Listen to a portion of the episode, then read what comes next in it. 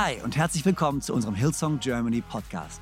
Ich bin Freimund Haverkamp, Leadpastor der Hillsong Church in Deutschland, Zürich und Wien und es ist so genial, dass du eingeschaltet hast. Gott hat einen guten Plan für dich und dein Leben und will dir heute persönlich begegnen. Ich hoffe, dass diese Predigt dich ermutigt und inspiriert. Viel Spaß bei der Message. Hey, ganz liebe Grüße auch von meiner Seite, hier nach Konstanz natürlich, aber äh, an alle unsere Microchurches, wo auch immer ihr seid oder wo du zu Hause bist. Genial, dass du am Start bist äh, heute für diesen Gottesdienst und ähm, ich weiß nicht, wie es euch geht, ähm, aber ich freue mich einfach. Ich merke, es bewegen sich Dinge, Gott tut Dinge. Ähm, wenn du gerade eben nicht dabei warst und die ganzen Praise Reports gehört hast, all die guten Sachen, die Gott am Tun ist und auch wenn sich unser Land nach wie vor in einer Krise befindet und nach wie vor Dinge vielleicht ein bisschen länger sich hinziehen, als wir uns das alle erwünscht und erhofft haben, so kann man doch Hoffnungszeichen sehen, wenn man in die Welt ein bisschen rumschaut ähm, und, und Dinge sieht. Es, es wird so langsam irgendwann wird alles wieder in die Normalität gerückt werden. Und wir können uns darauf freuen und wir sind voller äh, Begeisterung, dass Gott auch in dieser Zeit am Wirken ist, auch in dieser Zeit äh, sich uns zeigt. Und äh, wo auch immer du bist, glaube ich, dass Gott heute Morgen zu dir sprechen möchte. Und wir befinden uns ja in dieser Ich Bin-Serie. Ähm, eine Serie, wo wir uns äh, gesagt haben, wir wollen uns Zeit nehmen, um diesen Gott, um diesen Jesus besser kennenzulernen. Und das Interessante ist, ich habe eine Bibelstelle, die wollte ich euch ähm, vorlesen zur Einführung heute, um einfach nochmal Kontext zu geben, warum ähm, warum befassen wir uns denn mit Jesus? Was ist das Herz dahinter? Und das Witzige ist, ähm, ich müsste sie eigentlich gar nicht vorlesen, weil Sarah Maus hat sie gerade eben vorgelesen zur Offering Message. Ähm, da scheint Gott uns was sagen zu wollen, Freunde. Aber für alle die, die den Gottesdienst sich später anschauen äh, und vielleicht das von Sarah Maus nicht gehört haben, lese ich es trotzdem nochmal vor. In Römer 12, Vers 1 bis 2. Ich habe es alle gerade schon gehört, ich lese es trotzdem nochmal vor. Bibelstellen werden nicht langweilig, je öfter man sie liest. Bibelstellen werden besser, je öfter man sie liest. Hier sagt Gott, oder hier sagt Paulus vielmehr, ich habe euch vor Augen geführt, Geschwister, wie groß Gottes Erbarmen ist. Und die einzige angemessene Antwort darauf ist die, dass ihr euch mit eurem ganzen Leben Gott zur Verfügung stellt und euch ihm als ein lebendiges und heiliges Opfer darbringt, an dem er Freude hat. Das ist der wahre Gottesdienst und dazu fordere ich euch auf. Richtet euch nicht länger nach den Maßstäben dieser Welt, sondern lernt in einer neuen Weise zu denken, damit ihr verändert werdet und beurteilen könnt, ob etwas Gottes Wille ist, ob es gut ist, ob Gott Freude daran hat und ob es vollkommen ist. Die Rede ist hier von einem lebendigen Opfer. Und ich glaube, es ist so wichtig, dass wir verstehen, dass dieses lebendige Opfer, von dem hier die Rede ist, ist eine Reaktion die wir zeigen, ist unsere Erwiderung auf unsere Offenbarung davon, wer er ist und was er für uns getan hat. Dieses lebendige Opfer ist kein Zwang, ist kein To-Do, ist keine religiöse Vorschrift, Vorschrift, sondern es ist unsere Erwiderung auf die Tatsache, dass wir verstanden haben, wie gut Gott ist und das ist der Grund, warum wir diesen Gott besser kennenlernen wollen, weil ich glaube, je besser wir ihn kennen, desto mehr wird unser Leben zu einem wahren, lebendigen Opfer. Nicht zu einer Religion, nicht zu einer Gesetzlichkeit, nicht zu ethischen Werten oder moralischen Grundsätzen. Nein, es wird ein lebendiges Opfer, aber es wird eine natürliche Reaktion sein, weil wir können gar nicht anders. Wenn du zu deinem Geburtstag ein Geschenk bekommst, ich habe am 8. Mai Geburtstag, kommt dann Samstag für alle, die mir was schenken wollen. Wenn du wenn du ein Geschenk bekommst und, es, und, und, du, und du nimmst es, keiner muss dir sagen, eigentlich, eigentlich, dass du dankbar sein sollst. Wenn es ein Geschenk ist, was dich komplett überwältigt. Es gibt manchmal so YouTube-Videos, da kannst du anschauen, wie Menschen etwas geschenkt bekommen und sind komplett überwältigt. Die sind nicht überwältigt und diese Dankbarkeit ist nicht, hier ist ein Protokoll und hier ist eine Etikette, ja, das bringen wir unseren Kindern schon bei. Wenn dir jemand was gibt, musst du das. Aber wenn du wirklich überwältigt bist von dem Geschenk, dann musst du niemandem etwas beibringen, dankbar zu sein. Es ist eine natürliche Reaktion. Und unser lebendiges Opfer, dieses Leben, was wir führen, sollte eine natürliche Reaktion sein von der Tatsache, dass wir ihn kennen, dass wir ihn lieben, dass wir verstehen, wer er ist und was er für uns getan hat. Und diese Ich Bin-Statements, ähm, ich habe eigentlich vorgenommen, jedes Mal ganz kurz nochmal auf diese Ich Bin-Statements einzugehen. Ähm, was, das erste Ich Bin-Statement, was Gott uns gegeben hat, ist das ganz bekannte in Exodus Kapitel 3. Das ist, äh, wo Gott Mose den Auftrag gibt, sein Volk aus Ägypten zu befreien und ins verheißene Land zu führen. Und Mose sagt zu ihm, hey, nur für den Fall, dass der Pharao fragt, wer mich denn schickt, für den Fall, dass Pharao was dagegen hat, dass wir alle gehen, wer soll ich denn sagen, schickt mich? Und dann sagt Gott, ich bin, der ich bin, und sag ihm, ich bin, schick dich. Und diese Worte ich bin, diese Worte Jahwe, die er dort spricht, werden übrigens 6828 Mal im Alten Testament verwandt. Es gibt kein Wort, was öfter Gott beschreibt als dieses Wort Jahwe. 6828 Mal im Alten Testament benutzt. Und äh, ich habe nachgezählt heute Morgen.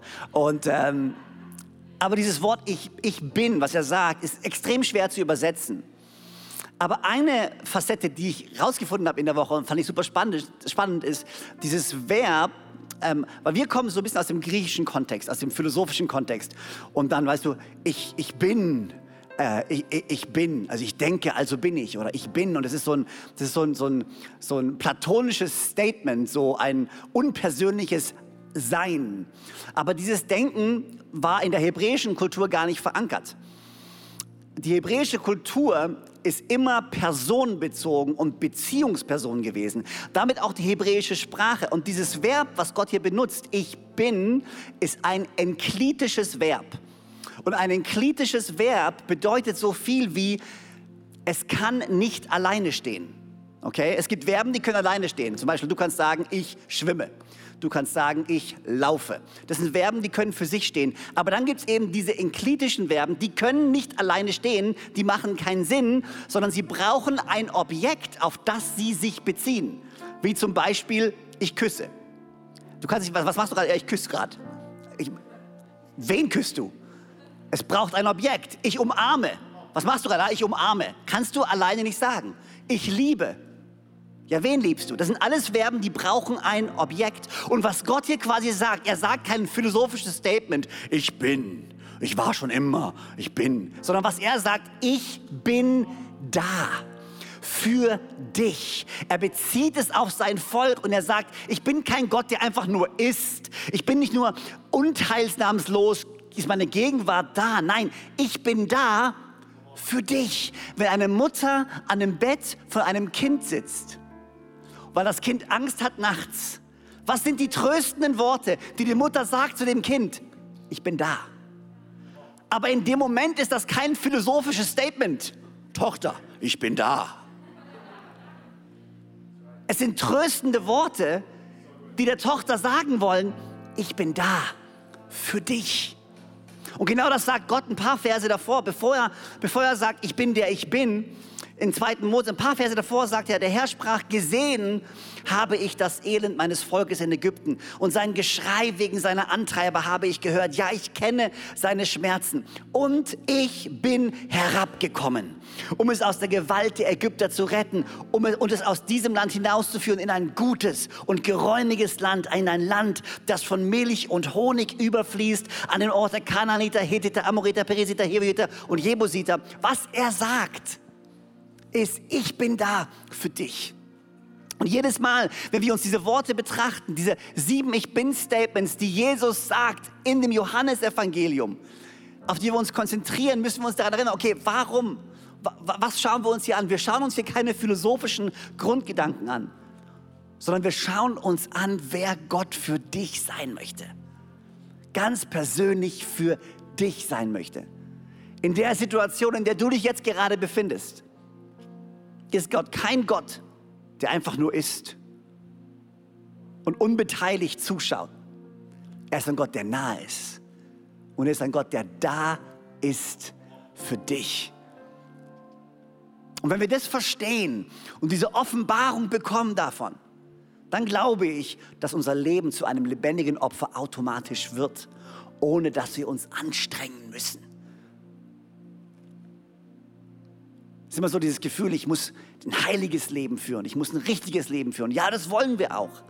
Aber das schaffen wir eh nicht aus eigener Kraft. Je mehr wir in seiner Gegenwart sind, je mehr wir ihn verstehen, je näher wir an ihm dran sind, je größer unsere Offenbarung von ihm wird, desto mehr, desto mehr werden wir zu diesem lebendigen Opfer. Wenn ihr mich liebt, werdet ihr meine Gebote einhalten.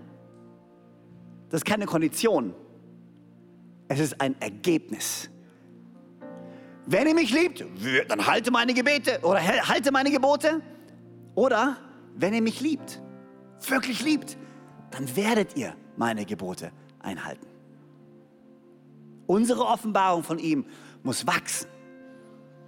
Und weißt du, während wir auch aus dieser Corona-Zeit wieder rausgehen, wenn ich mal ganz kurz sprechen darf, auch zu unserer Church und diese Kirche wieder bauen und Gottesdienste wieder anfangen, und unter der Woche Aktivitäten wieder starten. Und viele von unseren Leitern, für viele von denen war einfach ein Pausenknopf gedrückt, in vielerlei Hinsicht. Natürlich nicht in unserer Nachfolge von Jesus, aber in der Art und Weise, wie wir einander dienen, wie wir in den Gottesdiensten in, in Teams springen. Und während wir alles wieder hochfahren, ist es so wichtig, dass wir, wenn wir schon die Chance haben, etwas neu aufzubauen, dann lass uns das Fundament setzen. Wir tun, was wir tun. Wir sind ein lebendiges Opfer, nicht weil wir müssen, nicht weil wir gezwungen werden, nicht weil wir ein schlechtes Gewissen haben, sondern weil wir ihn lieben. Und deswegen wollen wir ein lebendiges Opfer sein. Und deswegen wollen wir für andere da sein. Und deswegen wollen wir andere höher ansehen als uns selber. Aber es ist kein Zwang. Nein, es ist eine natürliche Reaktion darauf. Ich habe verstanden, wer er ist. Ich bin wer ich bin. Ich bin der, der da ist für dich. Und heute gehen wir direkt in das nächste Statement und ich wechsle ganz kurz meine Position. Und das Ich bin-Statement, das wir uns heute anschauen wollen, steht im Johannes Kapitel 8, Vers 12. Und ich habe mich zu viel vorbereitet, mal wieder. Und ich habe keine Ahnung, ob ich genug Zeit habe. Aber ich habe mir gesagt heute Morgen, ich lasse mich nicht stressen und ich versuche nicht durch eine Predigt zu pushen mit dem Ziel, alle meine Punkte gepredigt zu haben, sondern ich fange ich fang einfach an und mache so weit, wie ich komme. Und wenn ich nicht fertig werde, mache ich beim nächsten Mal weiter. Und ich hoffe, das ist okay für euch, okay? Aber hey, wir sind, wir sind hier auf keinem, auf keinem Sprint in den nächsten 20 Minuten, sondern wir wollen ihn besser verstehen. Und ich hoffe, dass ihr bereit seid, mit uns gemeinsam auf diese Reise zu gehen, ihn besser zu kennen. Johannes 8, Vers 12.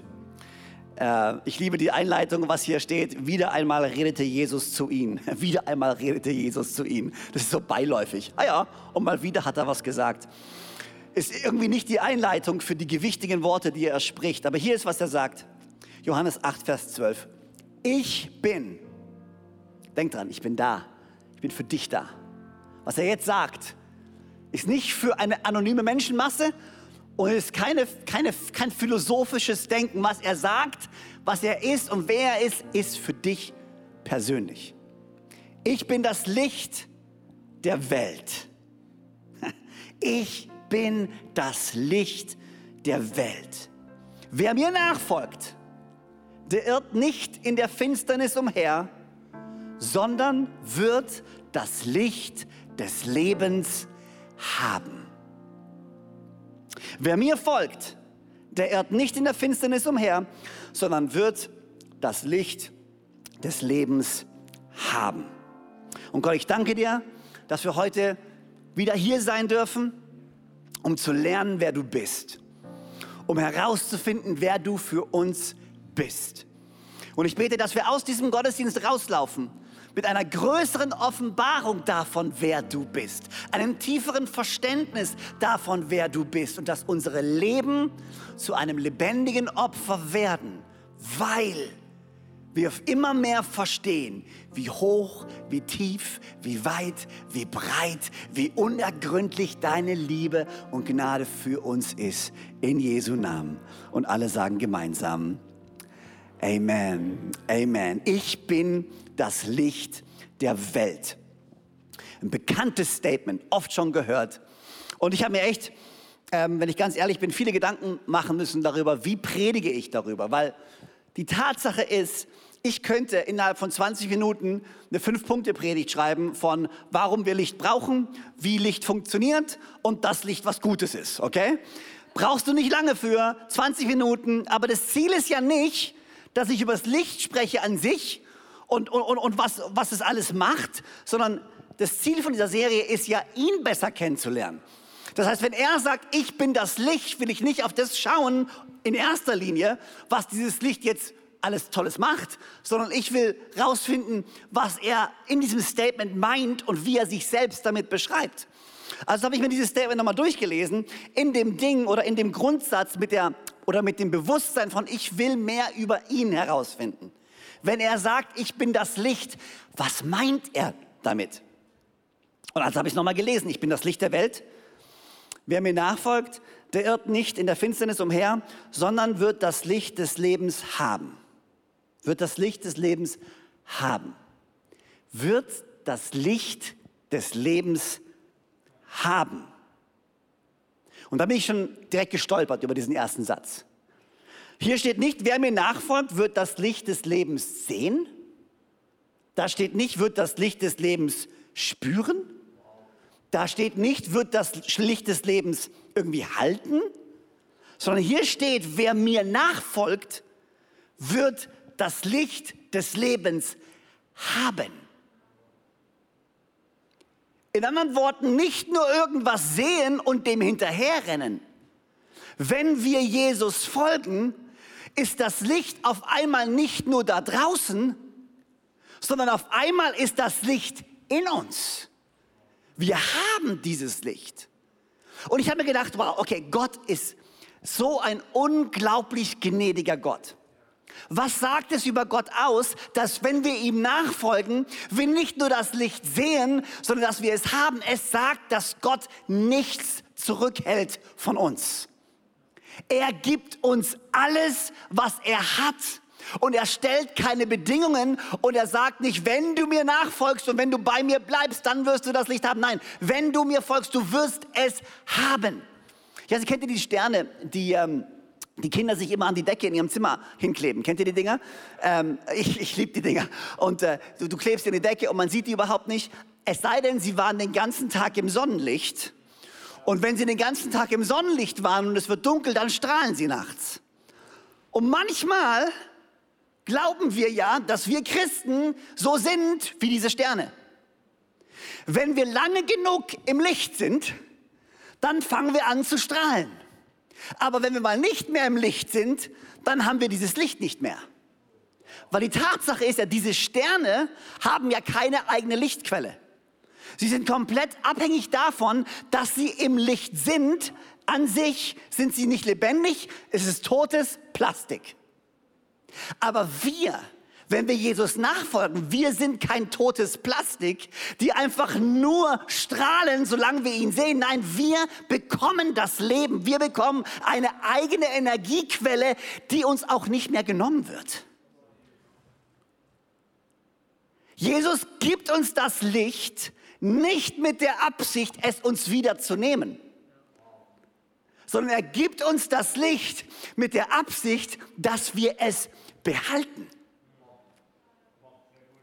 In anderen Worten, wir müssen uns keine Sorgen darüber machen, wenn ich jetzt nicht gut genug lebe, wenn ich jetzt nicht heilig genug lebe, wenn ich jetzt nicht oft genug meine Bibel lese, verliere ich dann dieses Licht. Jesus sagt, nein, nein, nein, wenn du mir nachfolgst, dann wirst du das Licht haben. Er gibt es dir nicht auf Probe, um zu schauen, ob du dich richtig verhältst. Und wenn du dich richtig verhältst, dann behältst du es.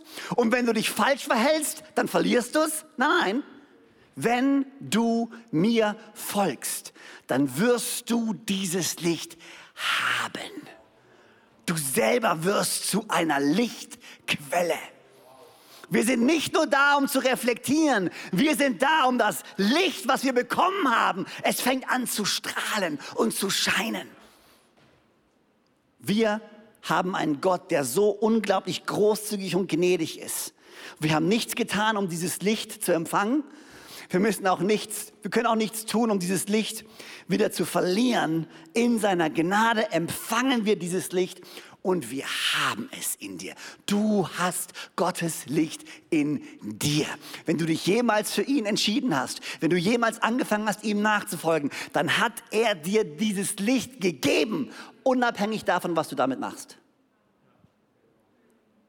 Jesus ist am Kreuz gestorben in dem Wissen, dass Menschen ihn nicht annehmen werden. Und trotzdem ist er gestorben für sie. Gott hält nichts zurück von dir. Du bist kein Christ auf Probe. Du hast kein Licht auf Probe. Nein, du Christ ist nichts anderes als ein kleiner Christus. Das ist, was es heißt, das Wort. Christians.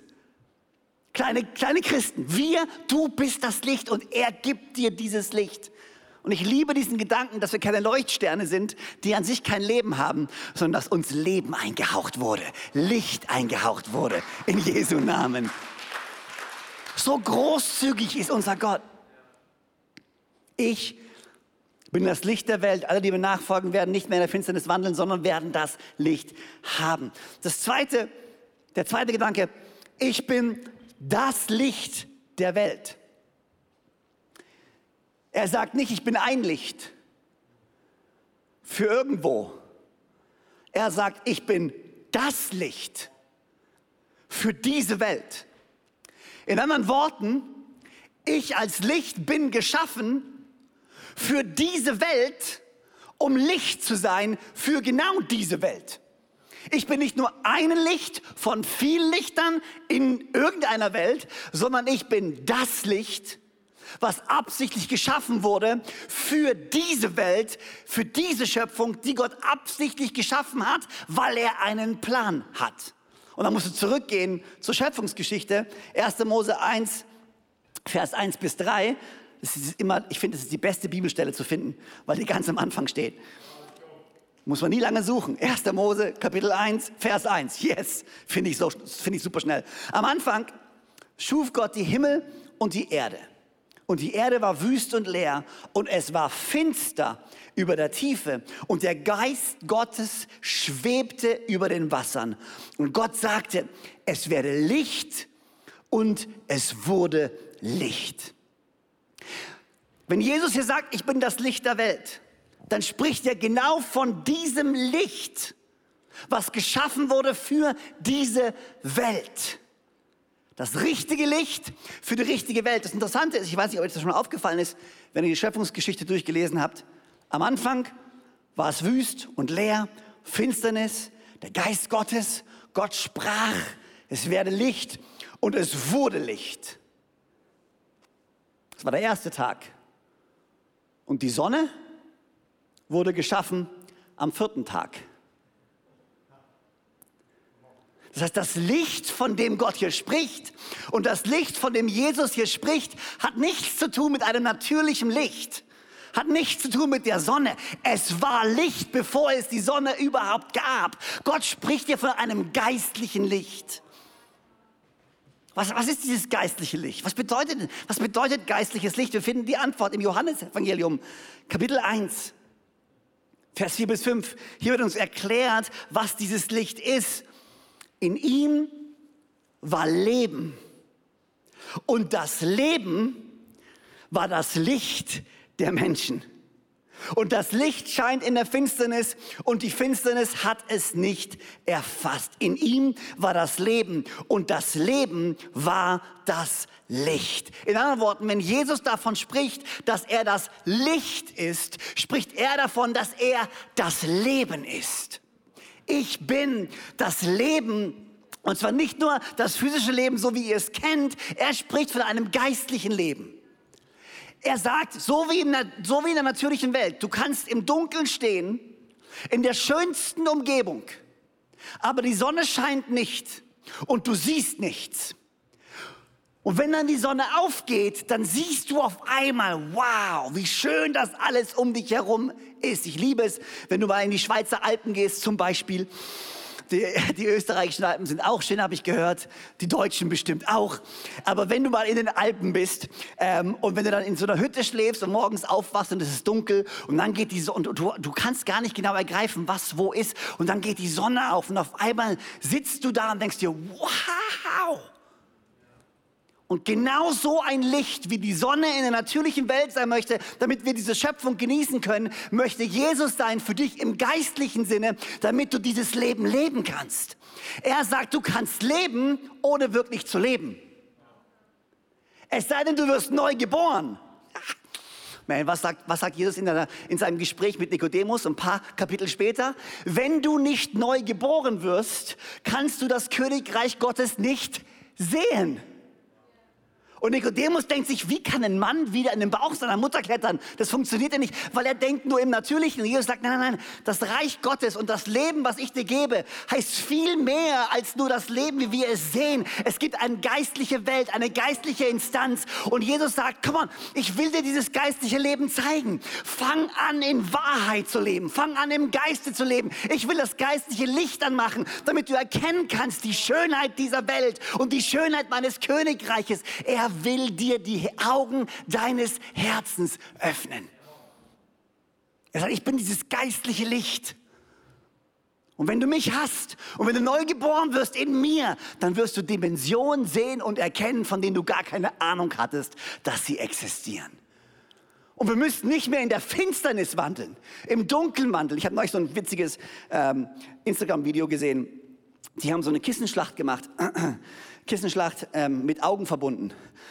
Und haben so, haben so, zehn Leute in den Raum gepackt, alle Augen zu, jeder hat ein Kissen in der Hand und dann ging's los.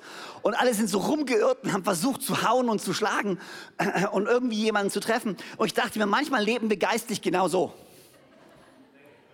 Wir, laufen, wir leben geistig so, wir versuchen irgendwas zu tun, wir versuchen irgendwas zu erreichen, aber wir verstehen nicht, nein, wir müssen es Gott erlauben, wir müssen es Jesus erlauben, unsere geistlichen Augen zu öffnen, damit wir zielstrebig und richtig dieses Leben führen können. Gott möchte dir so viel zeigen. In anderen Worten, was das über Jesus sagt, kennt ihr das? Oh man, ich, ich, ich liebe das. Wenn ich, wenn ich begeistert bin, ich, ich, ich, ich gehe gerne ins Fußballstadion und ich nehme meine Kinder gerne mit ins Fußballstadion. Und sie tun immer so, als wenn es ihnen gefallen würde. Und das bin ich, ich bin sehr dankbar dafür. Aber, aber, aber weißt du, ich gehe halt rein. Hey, hey, schau dir das an. Schau, hast du es gesehen? Und guck mal, da ist er, da ist er und da ist er, da, hier. Und ich zeige ihnen alles, weil ich so begeistert bin. Und ich habe das Gefühl, genau so ist Gott. Gott ist total begeistert von diesem Leben, total begeistert von seinem Königreich und er nimmt dich an die Hand. Er sagt, lass mich dir zeigen, was wahres Leben ist. Lass mich dir zeigen, wie alles wirklich zusammenpasst. Das ist keine Religion und Einhaltung von Gesetzen. Er ist ein liebender Vater, der dir Leben schenken möchte. Er hält nichts zurück. Dieses Licht ist das Leben. Er gibt es dir nicht auf Probe, sondern er gibt es dir.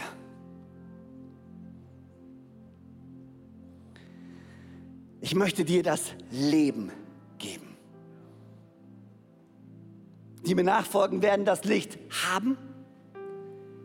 Die mir nachfolgen, werden das Leben sehen. Und drittens, um dann selbst Licht zu sein. Und es ist eine Tatsache, natürlich, wenn wir dieses Leben bekommen, dann dürfen wir selbst dieses Leben sein. Matthäus 5 ist die Bergpredigt, eine der bekanntesten Predigten von Jesus. Und dort sagt er, ihr seid das Licht der Welt. Eine Stadt, die auf einem Berg liegt, kann nicht verborgen bleiben. Man zündet auch nicht ein Licht an und stellt es unter einen Scheffel, sondern auf einen Leuchter. So leuchtet es dann allen, die im Haus sind. Genau so soll auch euer Licht leuchten vor den Menschen. Und sie sollen eure guten Werke sehen. Und das ist dieses, diese Aufforderung und das, damit schließe ich den Kreis, mit dem ich angefangen habe. Ein lebendiges Opfer ist eine Reaktion darauf, dass er so gut ist. Und dieses, jetzt sind wir das Licht, lass die Menschen die guten Taten sehen. Was sagt er zu uns? In anderen Worten sagt er, lebe. Lebe. Keine Kerze, die brennt, sitzt da und sagt, brenn härter, brenn Jetzt brenn endlich! Die Kerze brennt einfach. Und wir lesen dieses, ihr seid das Licht der Welt. Lasst die Menschen eure guten Taten sehen. Und wir denken, Citycare-Projekt. Alles klar. Das ist eine Aufforderung, ganz viele gute Taten zu machen und Projekte zu starten. Was er sagt, ist, nein, nein, nein, nein, nein. Wenn du mir nachfolgst Und wenn du mich liebst und wenn du einfach dieses Leben lebst, was ich dir gebe, dann werden die Menschen deine guten Taten sehen. Dann werden sie an deiner Arbeitsstelle sehen, dass du anders bist. Dann werden sie in deiner Familie sehen, dass du anders. Du wirst einfach leuchten. Die Frage ist nicht, wie muss ich leuchten? Was er sagt, ist lebe, strahle. Das Leben, was ich dir freizügig gegeben habe, fangst an zu leben. Du strahlst eh schon. Die Frage ist nicht, wie strahle ich. Die Frage ist, was tue ich, um mein Strahlen zu verstecken. Die Frage ist nicht, wie strahle ich. Wie lebe ich? Lebe in der Fülle, in der geistigen Fülle, die Gott dir geben möchte, in dem du neu geboren wurdest. Die Frage ist, was stülpen wir uns über? Immer wieder, was unser Leben klein hält, was unser Licht verdeckt. Was könnte es für dich sein? Religion? Einhaltung von Gesetzen? Was, was raubt dir das Leben? Bitterkeit? Unvergebenheit? Was raubt dir dieses Leben, was Gott dir gegeben hat? Menschenfurcht? Was werden Menschen wohl denken und sagen, wenn sie sehen, dass du wirklich lebst?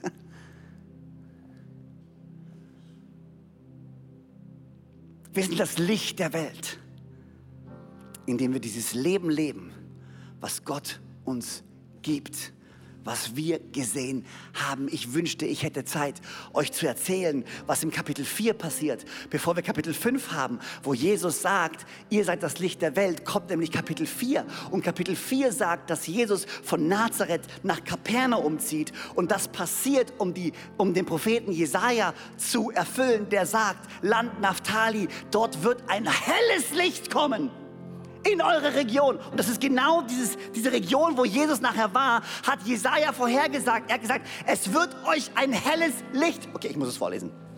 Hab ich's? Haben wir's? Haben wir's? Am Ufer des Sees, jenseits des Jordans, das heidnische Galiläa, das Volk, das in Finsternis lebte, hat ein großes Licht gesehen. Und denen, die am Ort und im Schatten des Todes wohnen, ist ein Licht aufgegangen. In anderen Worten, er kam und er ist das Leben. Und wir haben das Leben gesehen und nicht nur haben wir es gesehen, wir haben ihm gefolgt und jetzt haben wir es. Und jetzt kann ich anfangen zu strahlen und ich kann anfangen zu leben. Und Leute werden es einfach sehen, nicht weil ich so hart daran arbeite, sondern weil ich dieses Leben empfange von diesem Gott, der so unglaublich großzügig ist. Man, die Reihenfolge ist nicht, ich muss, ich muss, die Reihenfolge ist, nein, ich habe gesehen, ich folge, ich bekomme, ich strahle. Ich habe gesehen, ich folge, ich bekomme, ich strahle. Das ist die Reihenfolge, Freunde. Wenn Jesus sagt, ich bin das Licht, sagt er, ich bin das Leben und ich gebe es dir bedingungslos. Und ich nehme es dir auch nicht wieder weg. Niemand wird dich aus meiner Hand jemals rauben können. Niemand wird dich aus der Hand meines Vaters jemals rauben können. Ich habe dir das ewige Leben gegeben und niemand wird jemals es möglich sein, dir dieses Leben wiederzunehmen. Freizügig habt ihr empfangen. Nun, freizügig gebt. Seht ihr das? Das ist alles basierend auf ich empfange, ich empfange und ich bin ein lebendiges Opfer als Resultat davon, dass ich empfangen habe. Alles beginnt mit Jesus. Alles beginnt mit ihm. Und ich frage mich, ob du diesen Jesus kennst.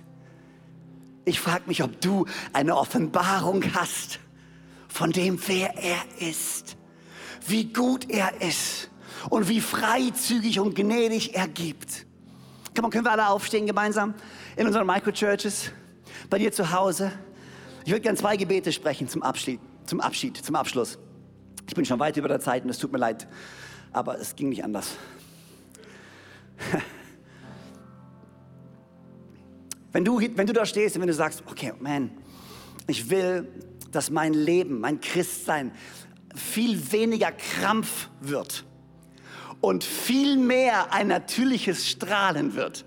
Wenn das du bist, wenn du Kämpfe kämpfst in deinem Leben und du versuchst so hart aus eigener Kraft richtig und heilig und gut zu leben und immer wieder versagst du und du sagst, ich brauche mehr Jesus. Ich brauche eine größere Offenbarung von ihm. Wenn es du bist, da wo du stehst, lass uns die Augen schließen. Heb einfach deine Hand. Bei dir zu Hause in der Microchip, wenn du sagst, man, ich will weniger krampfen und ich will mehr strahlen. Gott, ich danke dir für all die, die die Hand gehoben haben. Du siehst ihr Herz, du siehst ihr, ihre Leidenschaft, ihre Absicht.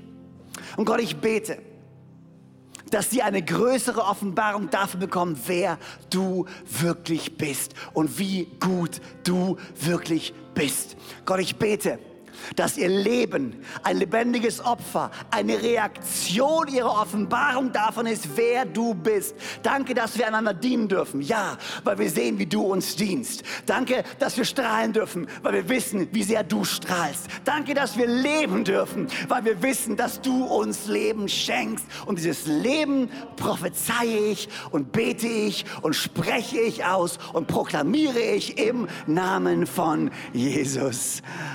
Amen. Und wenn du jetzt mir zuhörst und du denkst, der Typ ist total begeistert und ich habe keine Ahnung warum. Der einzige Grund kann sein, dass du Jesus nicht kennst. Weil wenn du diese Worte hörst und du Jesus kennst, dann kannst du nicht anders als begeistert sein. Die Frage von mir an dich ist, kennst du diesen Jesus? Hast du dieses Licht gesehen? Hast du es Gott erlaubt, dir zu zeigen, was es alles gibt in seinem Reich? Oder lebst du immer noch, ohne wirklich zu leben? Was muss ich machen? Jesus hat gesagt zu Nikodemus, du musst neu geboren werden. Ja, wie denn? Diese neue Geburt ist keine natürliche Geburt. Es ist eine geistliche Geburt, ein geistliches Neuwerden, ein geistliches Sehen von Dingen, die du vorher nicht gesehen hast. All das findest du in Jesus seine Gnade, seine Liebe, seine Vergebung, ewiges Leben. Schon jetzt und hier. Und wenn du sagst, weißt du was, das bin ich. Ich möchte diesen Jesus kennenlernen. Ich möchte dieses Leben haben für mich. Dann bete ich jetzt ein simples Gebet und da, wo du bist, kannst du einfach nachbeten. Und dann werden wir gemeinsam beten und glauben, dass dein Leben nie mehr dasselbe sein wird und dass du neu geboren wirst in diesem Moment. Komm mal, lass uns gemeinsam beten. Ich bete vor, wir alle beten gemeinsam nach, besonders du, der du sagst, ich will dieses Leben zum allerersten Mal in meinem Herzen haben. Komm mal, lass uns gemeinsam beten. Herr Jesus, danke, dass du mich liebst. Danke, dass du am Kreuz für mich gestorben bist und wieder auferstanden bist. Danke, dass du mir vergibst und mich so annimmst, wie ich bin. Komm in mein Herz. Sei mein Gott. Sei mein Herr. Sei mein Retter. Schenk mir Leben, damit ich leben kann in dir. In Jesu Namen. Und alle sagen gemeinsam Amen. So genial, dass du dabei warst. Ich hoffe, du gehst gestärkt und voller Glauben in deine Woche. Wenn dir dieser Podcast gefällt, dann abonniere doch diesen Kanal, um keine Message zu verpassen. Und schau auch mal auf unserer Webseite hillsong.de vorbei. Dort findest du alle Infos zu unseren Gottesdiensten und so viel mehr. Natürlich findest du uns auch auf YouTube und Instagram. Hey, hab eine gute Woche, Gottes Segen, bis bald.